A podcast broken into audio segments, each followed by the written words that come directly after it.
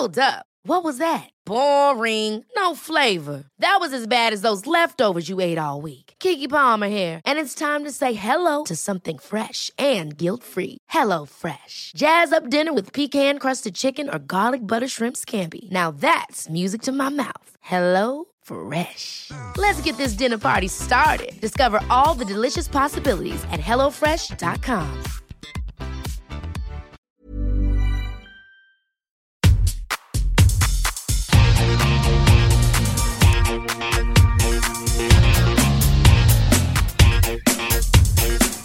Hola, soy Cristina Mitre, periodista y autora del blog de Beauty Mail. Bienvenidos a mi podcast, donde todas las semanas charlaré con los mejores expertos de la cosmética, la nutrición, el fitness y el bienestar, para que te sientas bien y te veas mejor. Capítulo 29 del podcast y hoy tenemos una nueva entrega de la serie Academia de la Menopausia en colaboración con Ginea. En entrevistas anteriores hablamos con el doctor Oriol Porta sobre suelo pélvico, sequedad vaginal e incontinencia urinaria. Y con la doctora Sánchez respondimos a las 20 preguntas más habituales alrededor de la menopausia. En este nuevo episodio, gracias a Ginea, he tenido la oportunidad de conocer y entrevistar a la doctora Francisca Molero, sexóloga clínica y médica. Esta es una de esas conversaciones para escuchar en bucle y si es con vuestras parejas, mejor. Hoy, en el podcast de Cristina Mitre, hablamos sobre cómo activar el deseo sexual, el amor y el sexo en los tiempos de Tinder, también de orgasmos y de diversidad.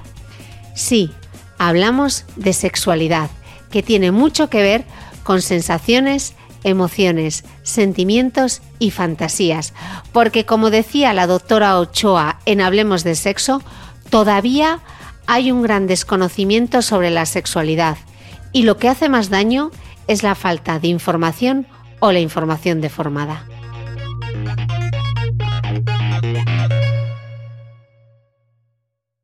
Y yo aquí sigo en la fascinante Academia de la Menopausa organizada por Ginea en Siches y esta mañana he tenido uno de esos momentos fascinantes que yo estaba escuchando a mi entrevistada de ahora y estoy diciendo, bueno, qué gran podcast vamos a grabar y vamos a hablar de sexualidad, que es la primera vez que en este podcast hablamos de sexualidad y espero que no sea la última.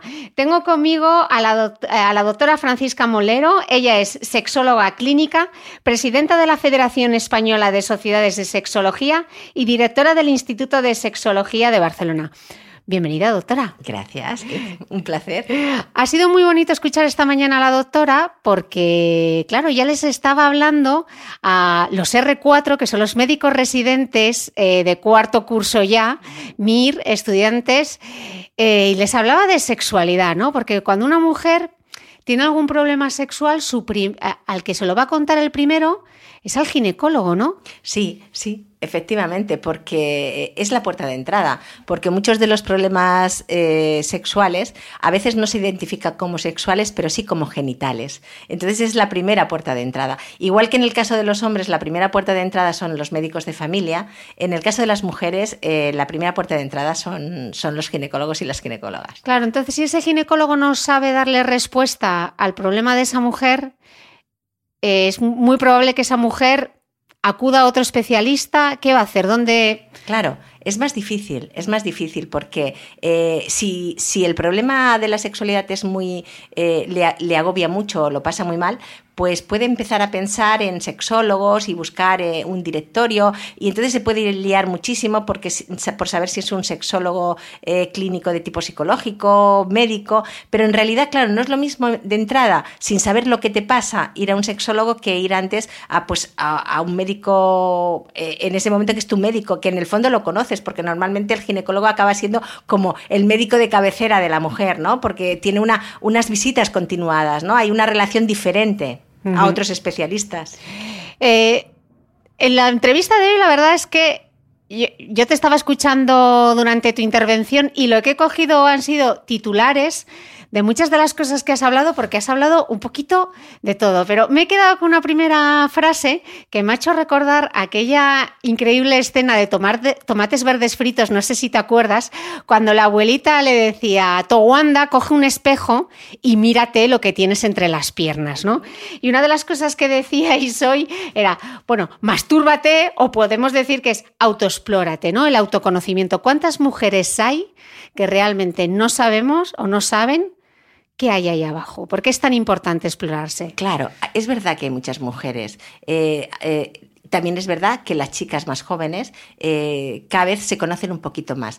Pero es importante explorarte porque mm, el conocimiento de uno mismo es, es, importante a todos los niveles. Socialmente podemos entender que el saber qué piensas, el reflexionar sobre cosas de tu vida, te ayudan a madurar.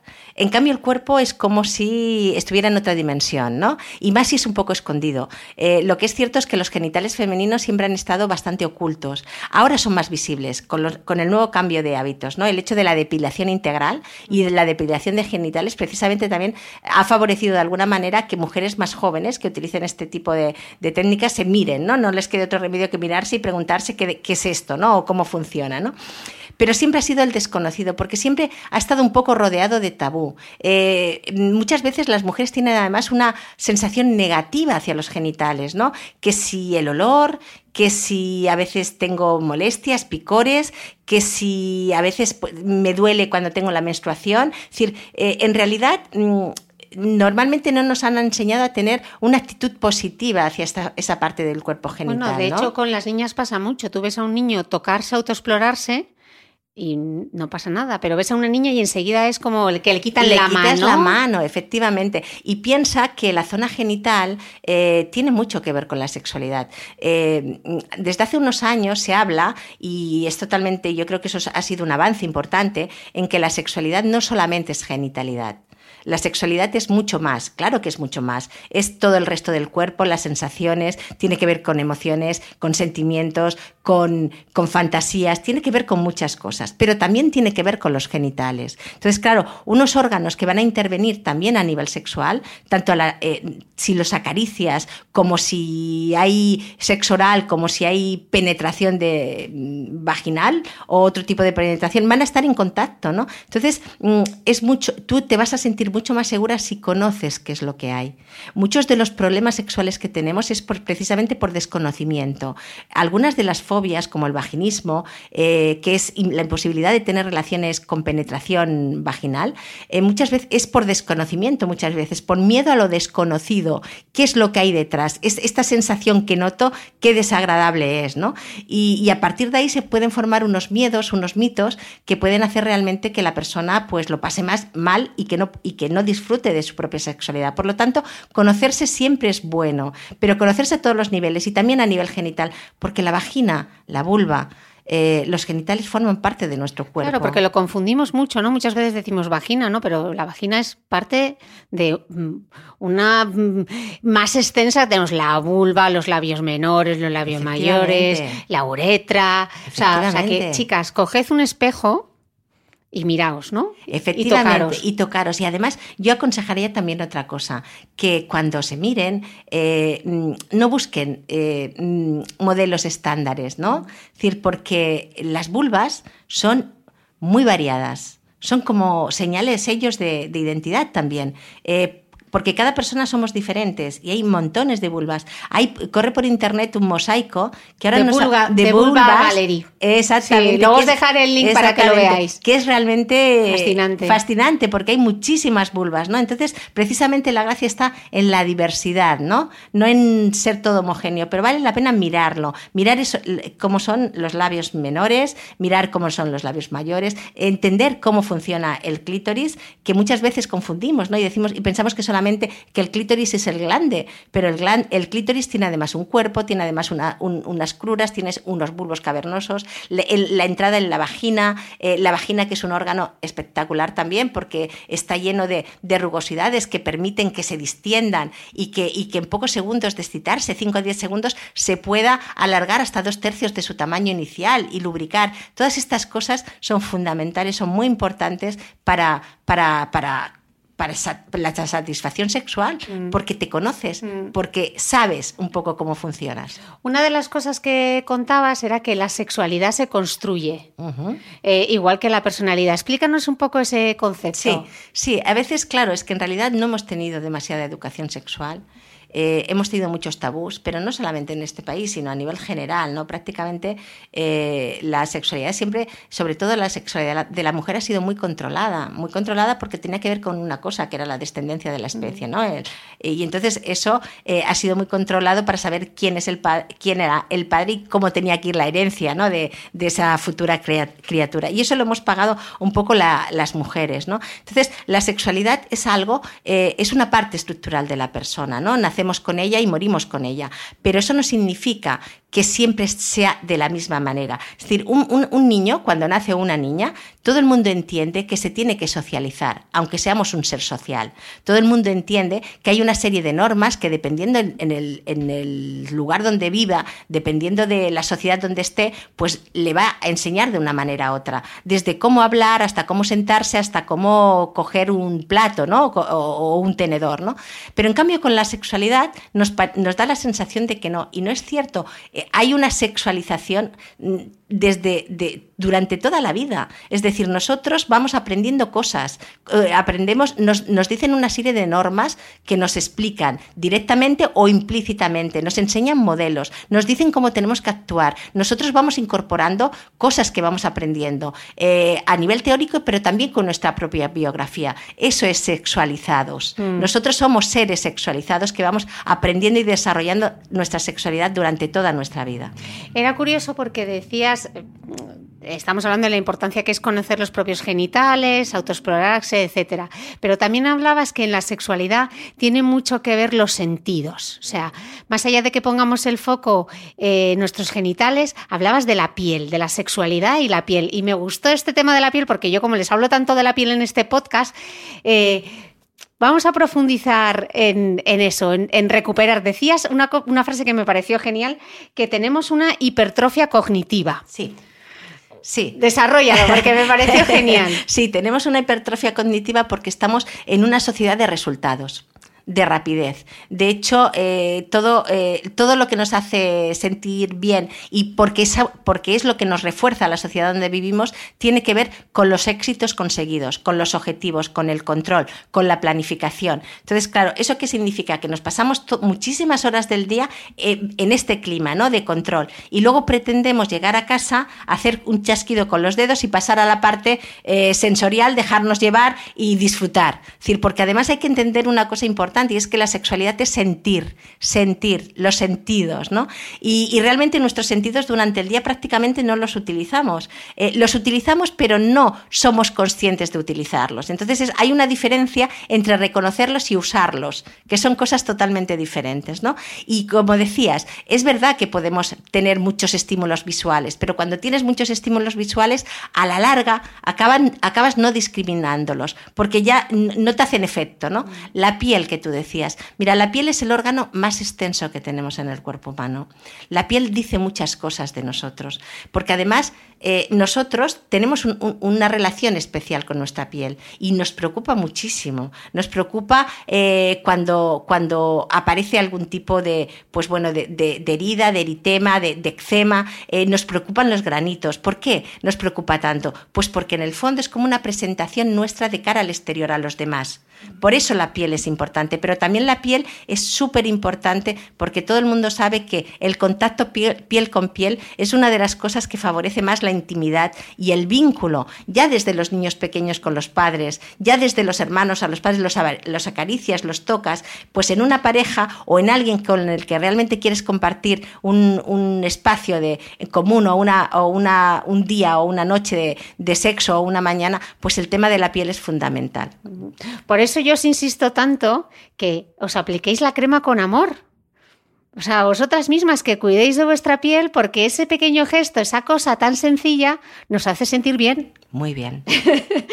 Eh, decías también, eh, hablabas de la percepción del orgasmo, ¿no? Como que el orgasmo está, eh, bueno, el orgasmo con penetración que era como Magnificado. magnificado completamente. Sí, sí, porque además es que es curioso, porque eso es, yo creo que es uno de los grandes, de los nuevos mitos que nos han impuesto a las mujeres. Es decir, eh, las mujeres muchas veces no hemos necesitado llegar al orgasmo para pasárnoslo bien en una relación sexual y no hemos tenido ningún problema. Y ahora parece que si no tienes un orgasmo como, como tienes que tenerlo, que nadie sabe qué eso significa, o tienes multiorgasmos, pues parece que la relación sexual no tenga ningún tipo de valor, ¿no? Entonces eso, eso es importante, es importante.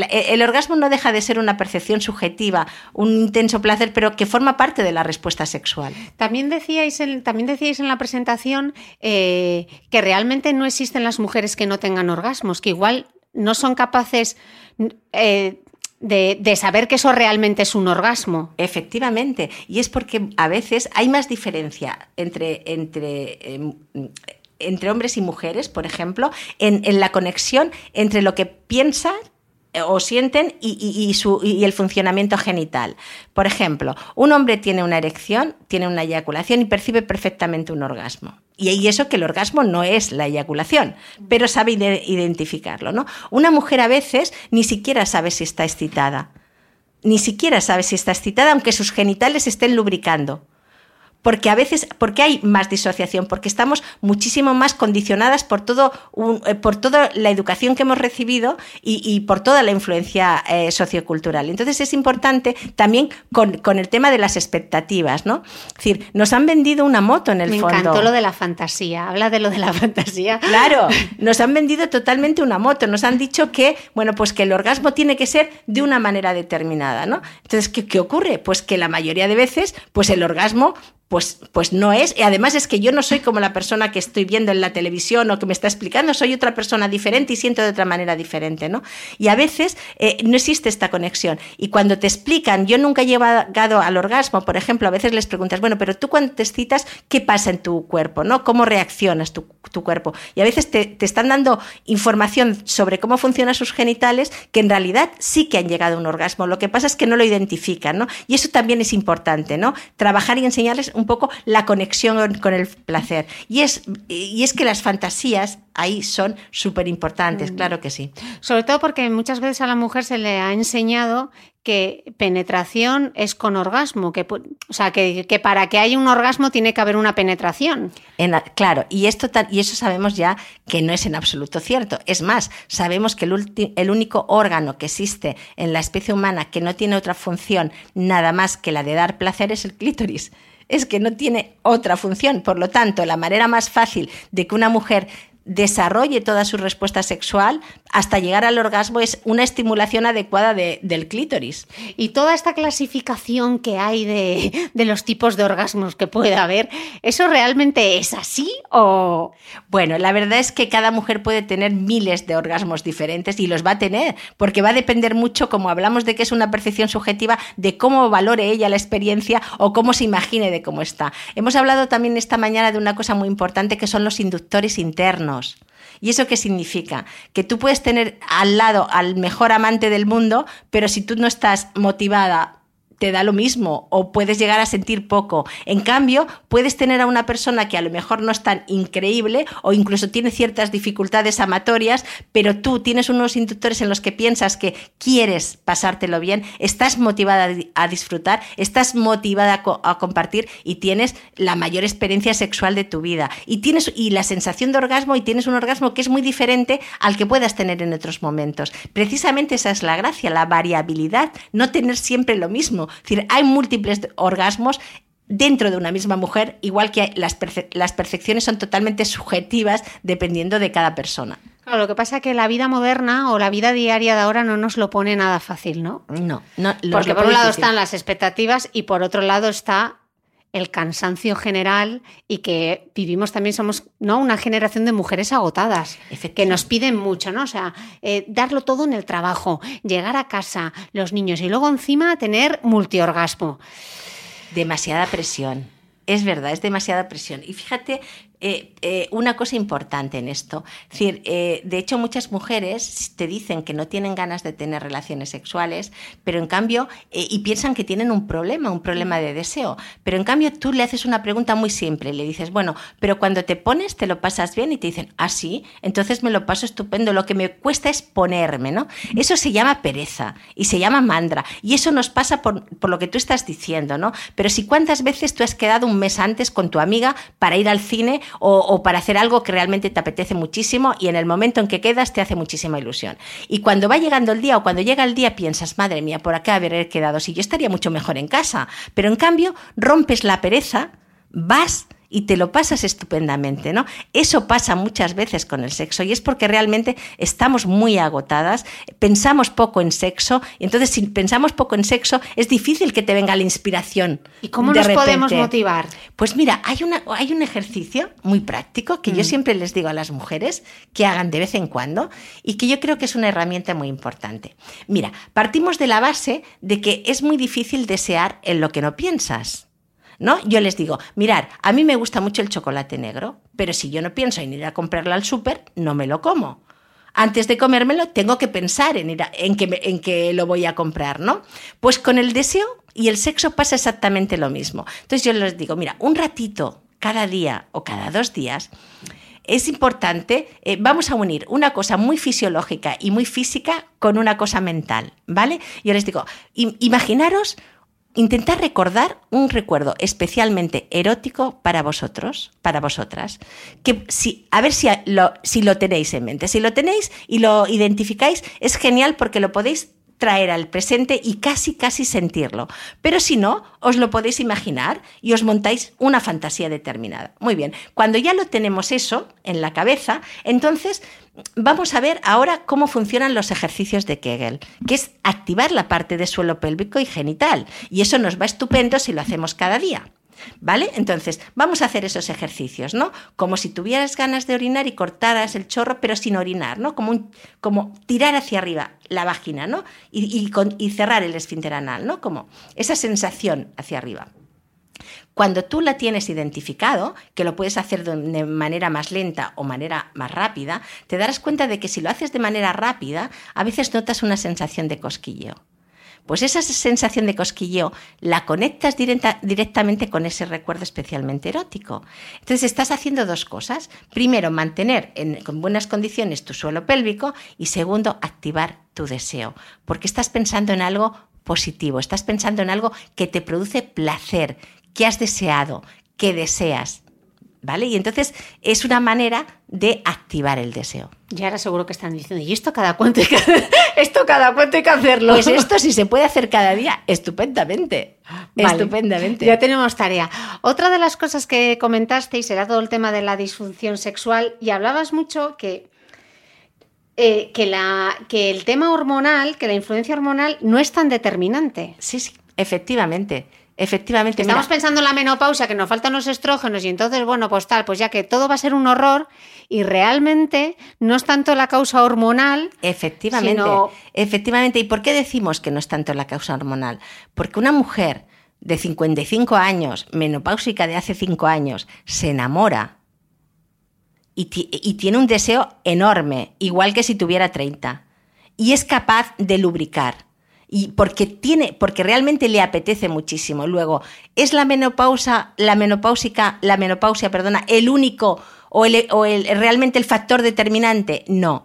Claro que los estrógenos mm, tienen una repercusión en el cuerpo, por supuesto, pero eso va a variar mucho también de las personas y todos lo sabemos. Hay gente que tiene síndrome premenstrual y hay gente que no. Hay gente que tiene un ciclo menstrual determinado diferente a otro, ¿no? Claro que influyen, pero no son determinantes. En el hombre sí que es cierto que si hay una pérdida de testosterona, tiene una relación directa con la libido y con la, y con la erección. Pero en la mujer no está en, absolutamente, en absoluto tan claro. Sí que es cierto que cuando hay un bajo deseo en estas edades, pues el dar algún tipo de estrógeno o, de tratamiento hormonal puede ayudar a, sobre todo a mejorar el clima para que los neurotransmisores que tienen relación con el deseo, como es la dopamina, realmente se eh, actúen en mejores condiciones, ¿no? Pero mm, no es eh, en absoluto determinante, excepto para mantener la vagina en buenas condiciones, ¿eh? que eso sí que es importante si tiene sequedad. Sí, porque decías que lo que sí tenía que ver muchas veces, esa falta de deseo sexual, podía ser la propia percepción de la salud, ¿no? Mucho más que las hormonas, sino cómo, cómo nos veamos nosotras de sanas o cómo nos sintamos. Efectivamente, efectivamente. Y eso lo ves mucho, mucho en consulta. Tú ves a una persona, por ejemplo, que incluso nace mucho, ¿no? Una mujer joven de 43 años en la primera sesión de quimio por un cáncer de mama.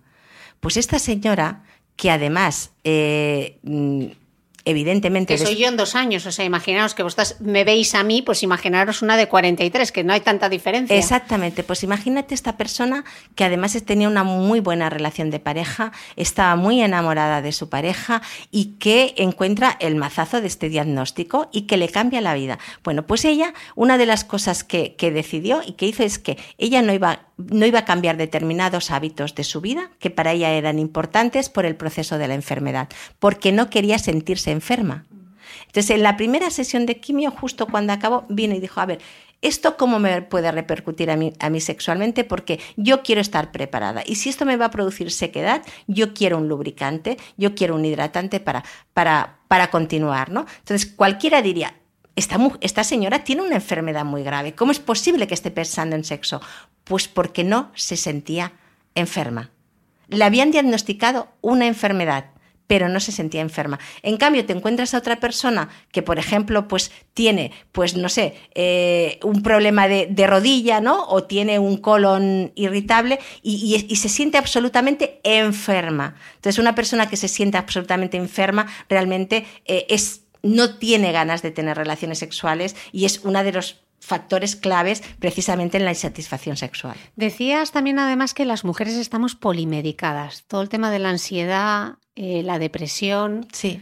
Eso, eso, es una de las cosas que, nos que tenemos que revisar. Y yo creo que tienen que revisarlos no solamente el sistema sanitario y los profesionales, sino también toda la población en general.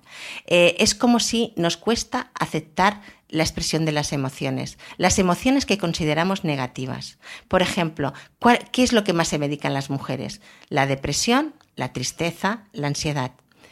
Realmente eh, una cosa es una depresión, una, una depresión endógena o una depresión reactiva, ¿vale? Un diagnóstico de depresión. Pero muchas veces no son depresiones, sino son estados depresivos que simplemente igual requieren otro tipo de tratamiento o otro tipo de abordaje, pero es como si todo lo que tuviera que ver con lo que nosotros tenemos tiene relación con algo de sufrimiento, que es estar triste, llorar, eh, eh, en el fondo son mecanismos adaptativos. Mm adaptativos para superar lo que tienes. Y ahí no se nos ayuda, se nos dan fármacos. ¿Y cómo se, cómo se puede ayudar a alguien? Porque yo sé que muchas de las mujeres que nos pueden estar escuchando ahora están en ese momento vital de lo tengo todo, o, tengo todo lo que necesito para ser feliz y me siento triste.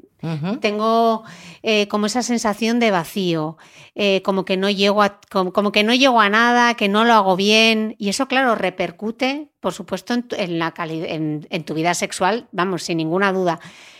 Si realmente no es una depresión endógena, ¿cómo se puede ayudar a esas mujeres a salir del bache? Pues básicamente centrándose en ellas. Esto es muy importante. ¿Vale? Porque las mujeres, por el papel y el rol social que tenemos, siempre estamos pendientes de los demás. Siempre estamos en el último lugar. Los demás son más importantes que nosotros. Pero hay veces que la propia biología se nos pone delante y nos dice, ya vale. A partir de ahora te vas a dedicar un poquito a ti. Y cuando nos dice ya vale, hay que dedicarte un poco, hay que hacerle caso. Mm. Y en ese momento lo que pasa es que para la mujer a veces tiene una esa sensación es muy extraña porque piensa que igual es egoísta, que igual está dejando de hacer cosas que para ella son es importante. No, pues en ese momento hay que cuidarse uno, centrarse y decir, a ver, yo puedo estar confusa, yo puedo estar, pero ¿qué es lo que realmente me pasa? ¿Qué es lo que realmente me pasa? Y a veces hay que saber posicionarse y sobre todo, sobre todo, dedicarse tiempo. Y, tiempo para estar mejor, pero también para reflexionar. Es decir, espacio vital. Eso es muy importante.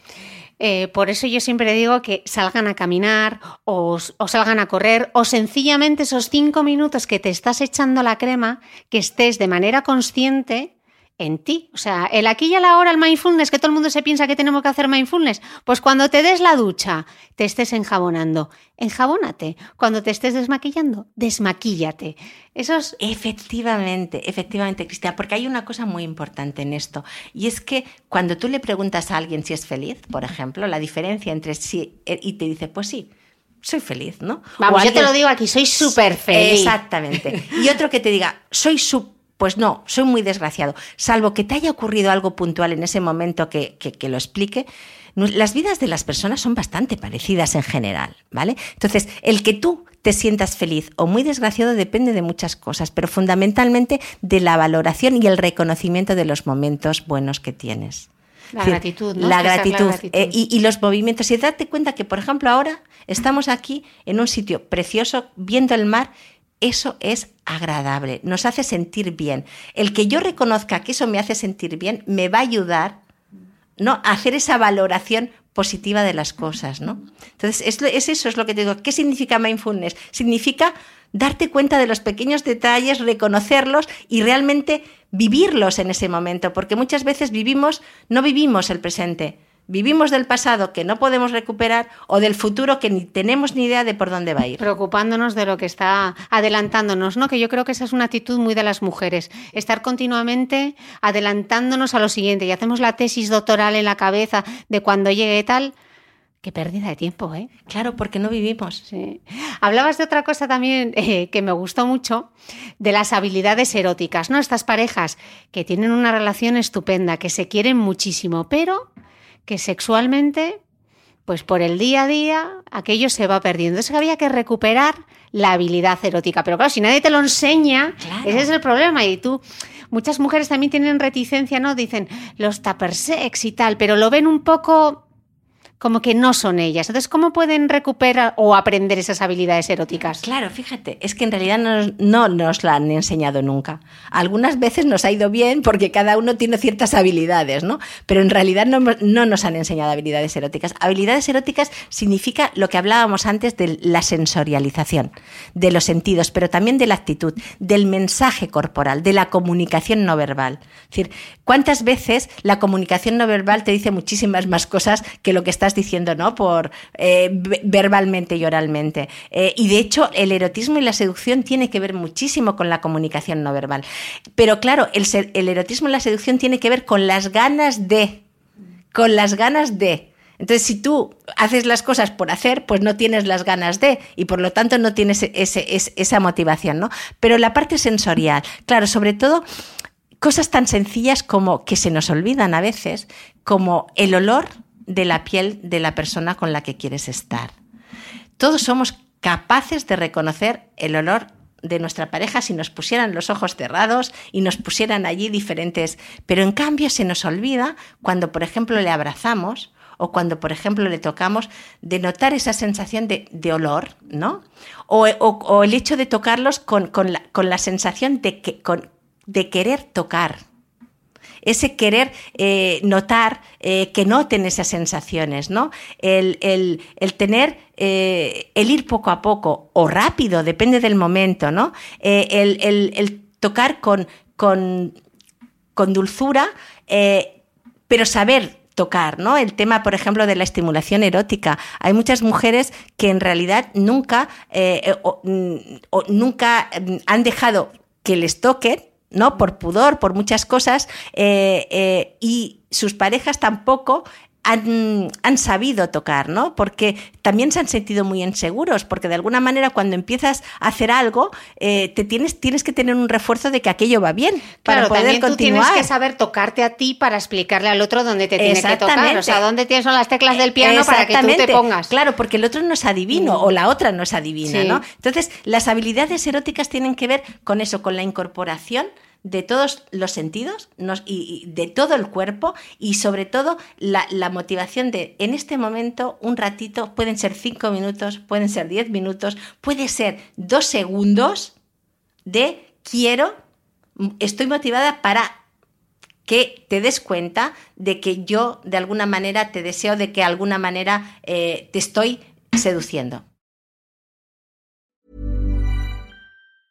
Ever catch yourself eating the same flavorless dinner three days in a row? Dreaming of something better? Well, HelloFresh is your guilt-free dream come true, baby. It's me, Kiki Palmer. Let's wake up those taste buds with hot, juicy pecan-crusted chicken or garlic butter shrimp scampi. Mm. Hello Fresh. Stop dreaming of all the delicious possibilities and dig in at HelloFresh.com. Let's get this dinner party started.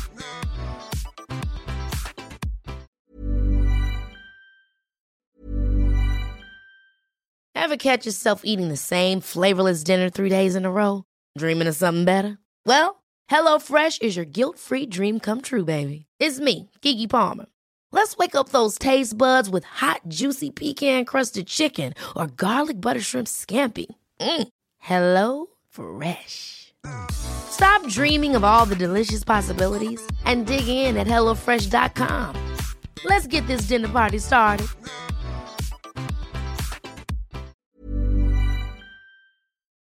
Eh, otra cosa súper interesante de la charla de hoy, eh, decías, claro, que la plenitud sexual de una mujer es a los 40 años, justamente cuando empezamos a tener la perimenopausia a la vuelta de la esquina, cuando muchas mujeres se están sometiendo a tratamientos de fertilidad tenemos ahí un mogollón. Wow, claro, es que eso es así. Fíjate que mm, yo no sé qué pasará dentro de 30 años con las personas que han nacido eh, eh, con otros inputs y con otra información sexual diferente a la nuestra, ¿no? Pero lo que sí que es cierto es que la plenitud de la mujer eh, sí que está sobre esa edad. ¿Por qué? Pues porque tiene una madurez determinada, tiene unos conocimientos y tiene una experiencia.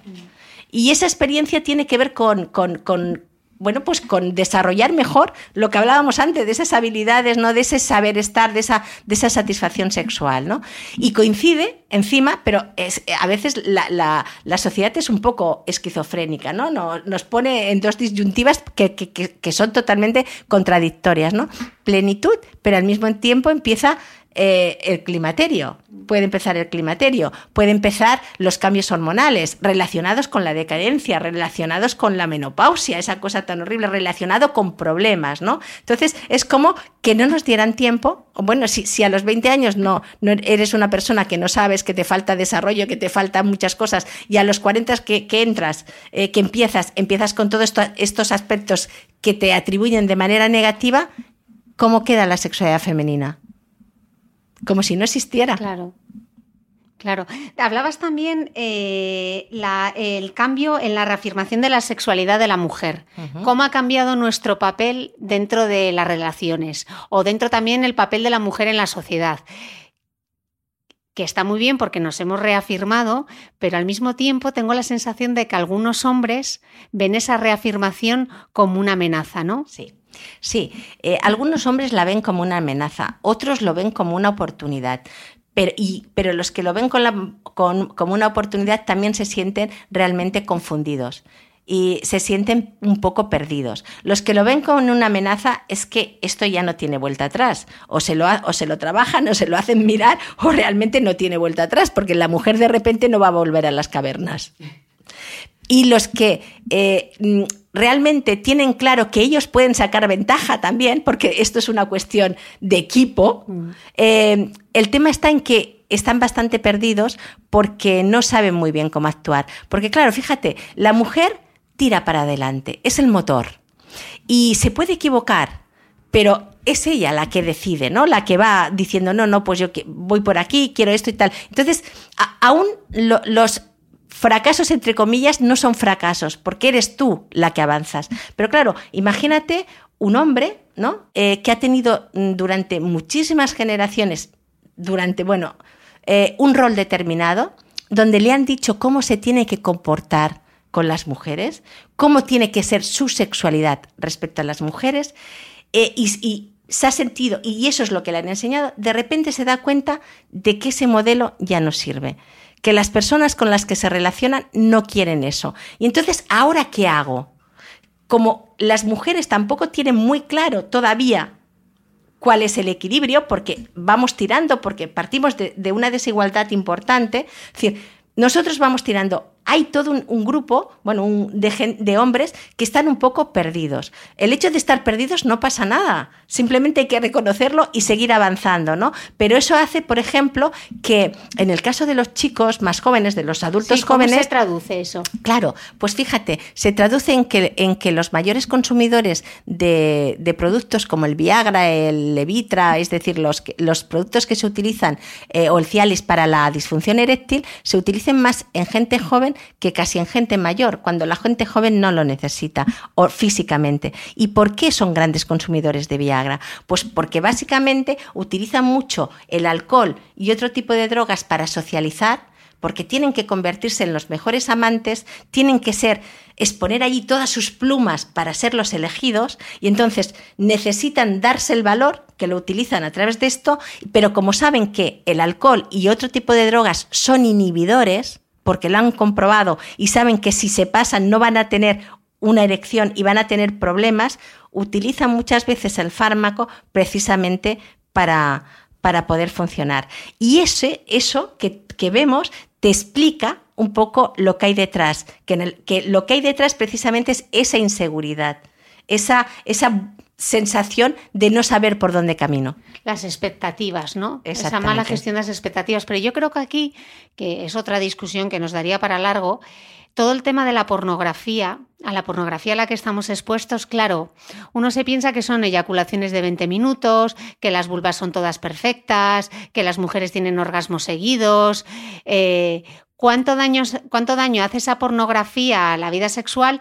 Y sobre todo, a mí una de las cosas que más me preocupa es los adolescentes están expuestos a toda esa pornografía porque tú antes tenías los dos rombos en la televisión y como te viesen, bueno, o ibas a un videoclub a buscar, pero es que tú ahora te metes en YouTube y todo ese contenido que hay de pornografía, ¿cómo afecta a las nuevas generaciones. Claro, eso es uno de los temas que realmente nos preocupa ¿eh? y, hay muchas líneas de investigación al respecto. Tú me has hablado de adolescentes, pero yo lo extendería un poco más y te diría que adultos jóvenes ahora casi que, que, están llegando a los 40, de hecho, eh, la única fuente de información y el único modelo realmente que ha tenido más importancia en ellos ha sido el modelo pornográfico, porque han han, utilizado y han usado mucho la pornografía. Y claro, el problema de la pornografía es que si tú tienes un modelo de otro tipo de modelo de educación sexual que contrarrestar, puede ser más crítico, pero si el único modelo que tienes es el de la pornografía, se te acaba olvidando que eso es ciencia ficción. Y acabas pensando que eso es realidad. Y adaptando ese modelo a tu vida, con lo cual es imposible, hay problemas de, frustración por no cumplir las expectativas, pero es que encima no es eso lo que realmente te hace eh, sentirte bien ni, ni, a ti ni a con la persona que compartes, ¿no? Pero además es que con el tema de la pornografía, claro, se está viendo y eso es una de las cosas que más mm, nos llama la atención o nos, nos necesitamos, eh, yo creo que profundizar, es que todos sabemos eh, o todos podemos entender que a nivel cerebral, de estructura cerebral, eh, sabemos que un músico, por ejemplo, hay determinadas áreas que tiene mucho más desarrollada que una persona que no es música o no es músico. Y eso lo sabemos a través de la neuroimagen y de otro tipo de técnicas. ¿Por qué? Porque cuando tú haces una cosa y la utilizas mucho, acabas estableciendo cada vez más conexiones eh, neuronales que te facilitan eso, ¿no? es, como, un, idioma, ¿no? Cuando tú hablas un idioma, luego tienes más facilidad eh, para aprender el segundo, Efectivamente, el efectivamente. Y eso cambia estructuralmente tu cerebro. Bueno, pues estamos viendo realmente que una persona que esté sometida básicamente a una influencia pornográfica, tanto en mucho consumo como no en tanto consumo, pero que los únicos patrones sean esos, también pueden cambiar la estructura cerebral, esas conexiones y tener una vivencia y una percepción diferente de las cosas, ¿no? Entonces, eso es lo que realmente nos preocupa también, ¿no? De, y, lo vemos, vemos en consulta gente joven de treinta y pico, eh, 40 años, que te dice que realmente que es que no, no, no, no hay cosas que les, les exciten. Es decir, mm, la actividad cotidiana con su pareja, bueno, están con la pareja porque los quieren, porque tienen intimidad, porque son buenos madres o padres, eh, porque eh, económicamente están confortables. Y a nivel sexual, pues bueno, es, no está mal, ¿no? Y eso que, son gente eh, físicamente atractiva y tal, pero no tienen el suficiente atractivo, más que atractivo, la intensidad del estímulo que, a los, al que están acostumbrados. Eso es, que una, eso es una enfermedad. Eso es un problema. En el, eh, se, podrá considerar, de momento no se considera una enfermedad, en el momento en que realmente eso repercuta en toda la vida y, de alguna manera se pueda tipificar. Es una continua insatisfacción personal, ¿no? Porque te crees que te estás perdiendo algo, ¿no? crees que sí o que realmente simplemente te, piensas que tu vida sexual eh, con una interacción humana, en este caso, ¿no? Con otra persona, pues es es así, no es tan interesante o no es tan excitante o tan intensa como puede ser pues eh, tener una interacción pues a nivel eh, virtual, ¿no? Por ejemplo, o incluso, bueno, ya no hemos hablado, pero ya se hablará del tema de los, eh, de los, de los robots sexuales, ¿no? que ese es otro tema, ¿no? Que en realidad, como todo va tan rápido, es difícil analizar hacia dónde vamos, ¿no? ¿Y cómo se trabaja eso? Si alguien que nos está escuchando tiene esa sensación, ¿qué debería hacer? ¿Cómo se trabaja? Pues precisamente eh, trabajar en eso, en, en, todo lo que tiene que ver con la seducción, con el erotismo y todo lo que tiene que ver con el resto del cuerpo, que eso sí que no forma parte del porno clásico y duro, ¿no? Eh, eh, de hecho, mm, muchas veces las personas, mm, claro, te dicen, es que a mí no me gusta tal cosa, pero es que no la han probado nunca, ¿no? Eh, y muchas veces tenemos también la idea, por ejemplo, de que a los hombres no les gustan los preliminares, que los preliminares o el juego erótico solamente le gusta a, las mujeres. No es cierto. Eh, depende de cómo se haga, con qué intención se haga y, ¿Dónde podemos aprender sobre juego erótico? Pues mira, sobre juego erótico hay un realmente manuales no hay manuales no hay. Hay algunas pautas eh, que te explican, ¿no? Fijaros lo que eh, yo distingo entre lo que es el masaje sensorial y el masaje erótico, ¿no? Eh, un masaje sensorial es, es, sensitivo, ¿no? Y te lo puede dar una persona, bueno, pues que y te puedes sentir bien. ¿No? Eh, que, no tampoco es un masaje relajante, ¿no? Es un mm. masaje sensitivo de sensaciones, ¿no? Como el que puedes ir tú en un momento a darte eh, eh, un, un, masaje, ¿no? Un masaje erótico, por ejemplo, es diferente. Podría ser igual, pero que la intención cambia y lo que cambia es la intención, ¿no? La intención de provocar. Entonces, nosotros los terapeutas muchas veces, y, esto seguro que lo, han oído las oyentes, decimos, eh, vamos mm, haciéndolo a pasos, ¿no? Primero decimos, eh, masajes eh, erótico sensitivo sin tocar genitales.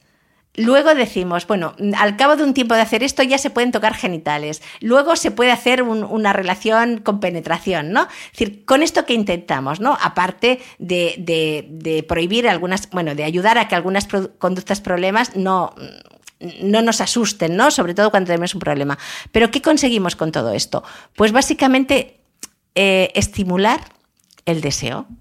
Si tú estás con tu pareja y dices, bueno, vamos a dedicar un regalo, ¿Mm? Un regalo es, nos vamos a dedicar 40 minutos tú y yo hoy, ¿vale? Porque en realidad, claro, es cambiar lo que me toca hacer o lo hago, no está mal y tal, por lo es que, me apetece. Esto quiero hacerlo y como es importante y me gusta, le doy un espacio y quiero además que sea, vamos a ver cuándo podemos quedar. Mm. Esa es la historia, ¿no? Entonces, 40 minutos, ¿no? Imaginaos que empezáis, ¿no? Y eh, eh, con un ambiente cálido, que puede ser con música, puede ser con olores. Sobre todo el tema de, los sentidos es muy importante. O podemos haber empezado, pues, con pues con una comida muy, no sé, muy apetitosa de fresas o de frutas o, de lo que quieras, ¿no? Y estamos en ese ambiente y, y desnudos, ¿no? Entonces, la idea es, pues eso, de un masaje al otro, que la otra persona que lo está recibiendo tiene que sentir. Sentir lo que tú le estás transmitiendo, porque en realidad es una comunicación, pero es una comunicación especial, porque es una comunicación erótica con una persona que no son todos los que encuentras o todas las que encuentras por aquí, sino es para esa persona. Y es comunicarle a esa persona que realmente te gusta, que es un regalo para ti y para la persona, y, y entrar en ese juego, ¿no? Y empezar, pues, por todo el cuerpo, los dedos, los brazos, el tórax, eh, la espalda. Pero prohibir cosas, no se pueden tocar los genitales. ¿Cómo funcionamos ahí? Y sabemos que hay excitación, pero es, nos acordamos de cuando empezamos a tontear, cuando te gustaba mucho aquella persona y un beso era espectacular. que, te pusiese, la mano tocase la mano, que te cogiese de la mano. Efectivamente. Y cómo nos las ingeniamos para ese abrazo, ¿no? Ese, pues eso con la persona que tienes al lado, con la pareja. Nos queda trabajo. Pero otra cosa que me pareció muy interesante también, eh, voy a dejar el amor en los tiempos de Tinder para el final. Eh, decías algo interesantísimo. El género binario está en vías de extinción. Sí. Claro, ahora hay tantos nombres que yo, de verdad, yo me pierdo a veces con las etiquetas, ¿no? De cómo lo llamamos. ¿Hacia dónde vamos? Pues eh, vamos, es, lo que hablábamos esta mañana, ¿no? Que como estamos en un eh, eh, en un terreno desconocido, pues entonces aparecen cosas muy contradictorias, ¿no? Por un lado, la necesidad de visibilizarte que eres diferente al otro, ¿vale? Y por eso te pones una etiqueta, pero por otro lado, todo lo que se, lo que se visibiliza queda constancia, por lo tanto ya no puede ser oculto, ya está ahí, ya está controlado, ¿no? Cuando yo hablo del sexo binario que está en, en vías de extinción, me estoy refiriendo a que llegará un día en que los, hombres y las mujeres sean personas. Y persona significa que, eh, mm, que puede sentirse mujer perfectamente con un pene o puede ser, sentirse hombre con una vagina. Y que simplemente, eh, y que y puede haber hombres con pene y puede haber hombres y puede haber mujeres con vagina y vulva. Mm. A eso me refería. Es decir, eh, género binario significa que, que, lo que hasta ahora entendemos por mujer, genitales femeninos eso, no es, eso, eso está cambiando. Puede ser mujer con genitales masculinos y es una mujer. O hombres con genitales femeninos. Y hacia ahí vamos, hacia entender que hay un grisol, un abanico de, de personas que se pueden sentir de una manera y que lo que hasta ahora parece tiene que ser concordante, podemos asumir y podemos aceptar y podemos disfrutar de la teórica discordancia. Sí, lo que pasa es que cuando no existe una educación sexual, ¿no? Es complicado. Es muy complicado. Eh, porque parece que vamos como programados de serie. Y entonces aceptarlo, o mm, aunque se visibilice, ¿no? Se sigue viendo claro, extraño. Claro, porque es que en el fondo eh, se nos llena la boca muchas veces de tolerancia eh, a la diversidad. Mm. Y nos cuesta aceptar la diversidad. incluso queriendo. Incluso queriendo. Incluso queriendo. Incluso queriendo. Porque en el fondo eh, seguimos con algunos, mm, algunas ataduras de especie en el que parece que todo tenga que estar y ser de una manera determinada para sentirnos seguros. Mm. Y todo lo que esté fuera de ahí nos hace perder un poco los papeles. Y, yo creo que eso eh, en el futuro tiene que cambiar, porque llegará un momento en que realmente eh, aceptemos de verdad la, diversidad como, como, una ganancia. Eh, la aceptemos realmente como algo rico, que enriquece la especie, que enriquece a los humanos, no como una lacra. Porque precisamente en la diversidad es donde está el futuro. Joder, qué conclusión, ¿eh? Hemos llegado hasta aquí y todavía nos queda, espera, porque todavía me queda otra cosa que quiero saber. Dad una pensada a todo esto. Porque yo creo que eh, este podcast es para escuchar en pareja y es para hacer rewind y volverlo a escuchar, porque estamos tocando muchísimas cosas. Em, no hemos hablado de el amor y el sexo en los tiempos de Tinder.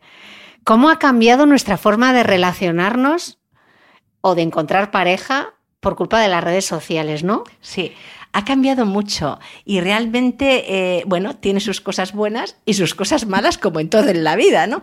Pero ha cambiado mucho. Eh, realmente yo recuerdo, y te lo comentaba esta mañana, cuando empezaron las redes sociales y cuando empezaban a formarse esas, esas parejas que básicamente eran por Messenger.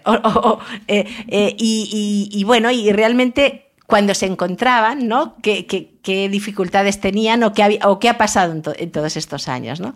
Y realmente hay una cosa interesante y es que desde el anonimato eh, tú fantaseas y entonces explicas cosas de ti y cosas que son reales y cosas que no son reales y no eres muy consciente de que no son reales porque en el fondo es un juego. Es un juego. Pero claro, tú no sabes esa repercusión, cómo va a repercutir según qué cosas estás diciendo en la otra persona. Al principio no te importa demasiado porque tampoco tienes claro si eso va a evolucionar. Pero en el momento en que evoluciona, a veces ocurre que aquellas cosas que tú explicaste tuvieron un impacto importante o quedaron muy grabadas en esa persona y al cabo del tiempo, cuando si eso sigue adelante, si esas, si esas parejas se, se, conocen, si continúan como pareja, a veces pueden ser motivos de, de, verdad, de problemas y sobre todo de inseguridad, porque todos la tendencia es cuando estamos intentando eh, caer bien a alguien, ¿no? O cuando intentamos, pues, o, alguien que nos interesa, eh, tenemos la tendencia a llenar más el vaso que a vaciarlo. La tenemos. Y entonces todo se ve como mucho wow. Y se ve como mucho más bonito, ¿no? Y, nos lo creemos, ¿no?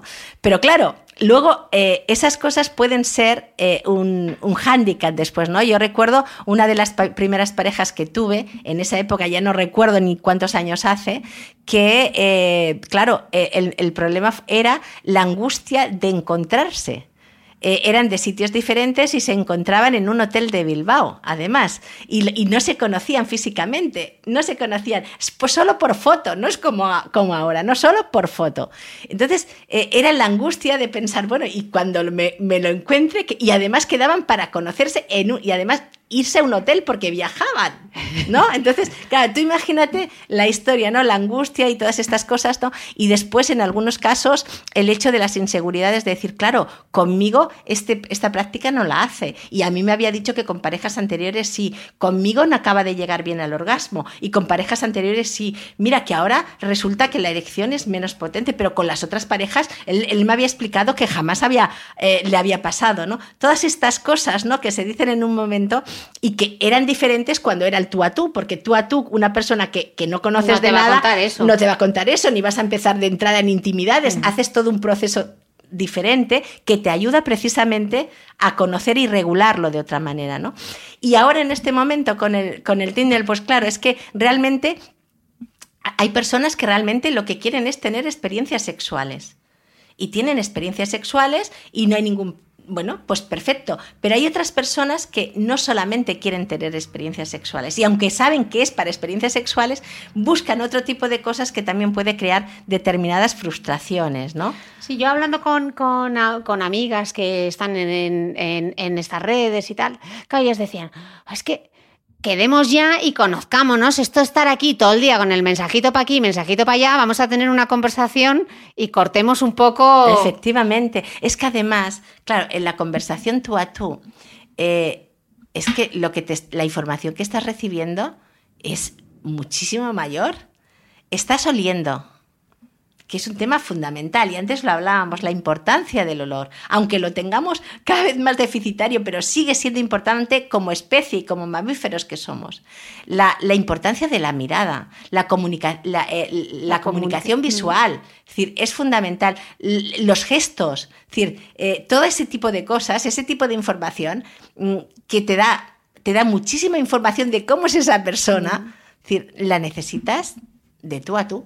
No, y sobre todo que te puedes montar una película mm, de vaqueros en tu cabeza y luego la realidad no tiene nada, que, ver. que, ver. Una de las slides, y ya, ya para terminar, que, me ha encantado, era eh, de tu presentación el solas porque sí. Sí. Hablabas que el número de mujeres solas superó por primera vez en Estados Unidos al de casadas en 2009 y, y que puede haber mujer sola por elección. Sí no tener que estar todo el día justificándonos una vez más, ¿no? Efectivamente, efectivamente. Y eso la sociedad lo tiene que aceptar cada vez más. afortunadamente ya no hablamos de solteronas, ¿vale? bueno, se te va a pasar el arroz, yo todavía lo he ¿eh? oído, ¿eh? Eso sí, eso sí es verdad, pero no tan despectivo como aquello de tal. Pero, pero sí, eh, yo creo que eso, eso es uno de los grandes cambios.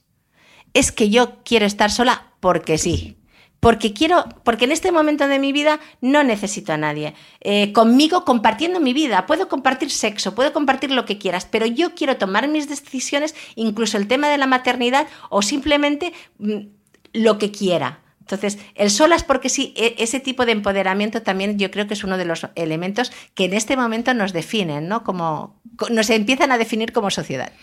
Pero tú crees que a esa mujer se le se dice, ah, pobrecita. Yo creo que muchas veces aunque ese es el camino y muchas estamos en poder, o sea, hay mucha mujer empoderada y se siente con fuerza para decirlo, en el fondo es como cuando dices que no tienes hijos, ¿no? Y te miran como... Efectivamente. Pobrecita, ¿qué le habrá pasado? ¿Qué le habrá pasado? Claro, es que la sociedad tarda es lenta en aceptar este tipo de cosas, ¿no? Lo que es eh, a nivel global, sí, sí, y seguiremos durante años así. Lo que pasa es que cuando cada vez se ve más se acaba normalizando, se acaba normalizando, entonces cada vez pues la gente lo asume de alguna manera, que seguramente seguirá viendo esa connotación de, bueno, pero fíjate que una de las cosas que yo creo que, que, es influyen es que hay muchas mujeres de solas porque sí, que en un momento determinado quieren, deciden tener hijos y, tenerlos ellas, ¿no? Y vivir solas. Y, eso, eh, a nivel social, eh, es como un cambio, ¿no? Como un cambio de decir, bueno, pues si tiene hijos, tendré nietos. la especie eh, está asegurada. Y, es más importante en este caso, mi nieto es mi nieto, mi yerno o mi nuera, pues no lo sé. Está de paso. Está de paso, pero este es mi nieto, ¿no? Y eso también, quieras o no, tiene un peso importante en lo que son las familias y, la sociedad. Bueno, ha sido una conversación absolutamente fascinante. Espero que la hayáis disfrutado tanto como la he disfrutado yo hoy. Muchísimas gracias, doctora. Y yo creo que os voy a despedir con un eh, grito de guerra como al principio. Towanda, sacad los espejos y autoexplorarse. Ya me contáis. Muchas gracias, doctora, y a todos y a todas, porque este era un podcast para escuchar en pareja. Os espero el próximo domingo con mucho más. Gracias.